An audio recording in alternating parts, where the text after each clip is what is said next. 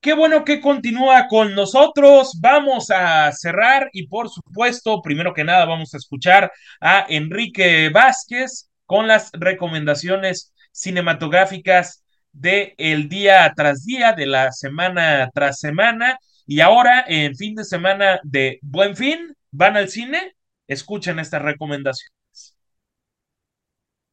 Les quiero platicar de esta serie que ya va apenas por el mes que se incluyó en Netflix y me refiero a Playlist o digamos la traducción más directa es la lista de reproducción.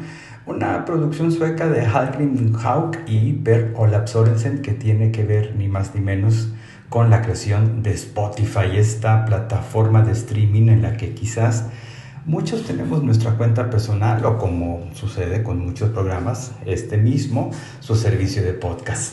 Por supuesto, hay algunas dosis de ficción dentro de esta serie, sobre todo hacia el final, en el último episodio, pero se acerca bastante a lo que podría ser la realidad. Ya habíamos visto en Netflix estas series cuya historia principal es narrarnos el ascenso de grandes empresas de estos tiempos como Uber o WeWork, esta especie de arrendadora de oficinas casi comunitarias. La aportación de Spotify ha sido muy controvertida. Digo, para quienes constantemente acudimos a esta plataforma para consumo personal de música, resulta prodigioso tener a un solo clic la canción que nos ocurrió eh, que se nos ocurrió en ese momento escuchar y sin tener que comprar un CD completo, pero pues justamente para la industria musical ha sido prácticamente mortal por esta omisión de compra de discos, sobre todo para esta distribución mundial de las discográficas a las que ya no invierten en nuevos artistas.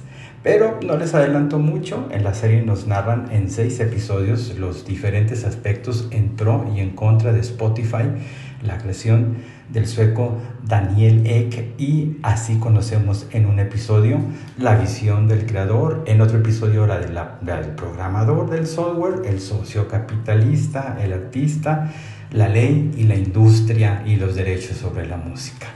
No deja de ser interesante esta serie que deja como testimonio este proceso revolucionario del paso analógico al digital y sin tener una gran producción es bastante entretenida la serie y hasta cierto punto didáctica. Playlist se encuentra así, tal cual, y la encuentran en Netflix.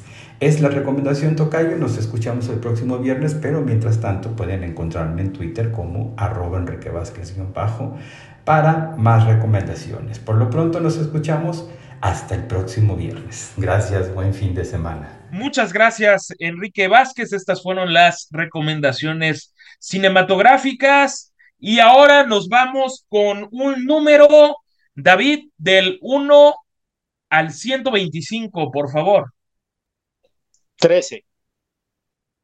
El 13, ok, nos fuimos bajito ahora. Y es Osvaldo Rojas Sánchez. Osvaldo Rojas Sánchez es quien se lleva el libro obra maestra de Juan Tallón.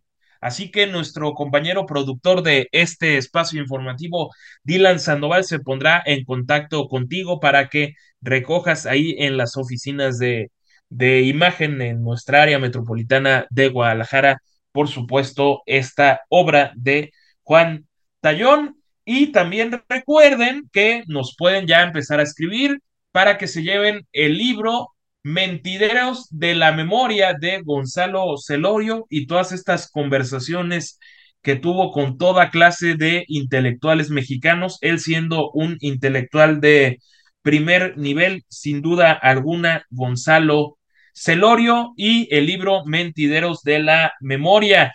Bueno, pues será fin de semana, buen fin, tequilitas, cafecito. David, ¿tú para dónde vas? Yo a descansar, pero a que todo el mundo que nos escuche, que cuide la tarjeta, que no gaste más de lo que gana, que no se exceda con los créditos y, sí, yo, yo mejor por precaución a, a mi y algo más bonito todavía que yo tengo que destacar porque me tiene muy feliz. Por fin inicia el Mundial 2022 Qatar. Urgente el Mundial. Inicia el domingo precisamente a las 10 de la mañana con el partido inaugural Ecuador contra Qatar. Y bueno, yo soy, la verdad, un enfermo de las Copas del Mundo, Ar- no me las pierdo por Argentina, nada. Argentina Creo que campeona tú del eres mundo. Futbolero, David. no, sí, sí me gusta bastante, pero eh, yo, yo dejo aquí mi, mi quiniela, Argentina campeona del mundo, antes de que inicie. Ándale, pues.